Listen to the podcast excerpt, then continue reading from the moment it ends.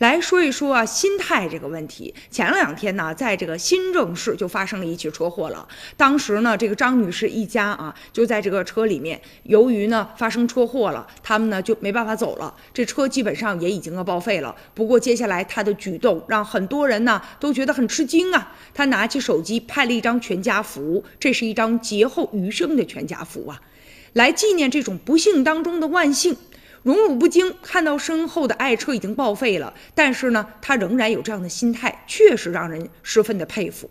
其实张女士的腿已经受伤了，但是事后她也坦言，她是正常行驶的，因为呢天比较黑，视线不好，再加上路上呢又没有警示牌，没有反光带，所以一时疏忽发生了意外了。网友啊就评论了，说大难不死必有后福啊，咱平安就好。其实呢，在生死面前，其他的真的都是小事儿啊。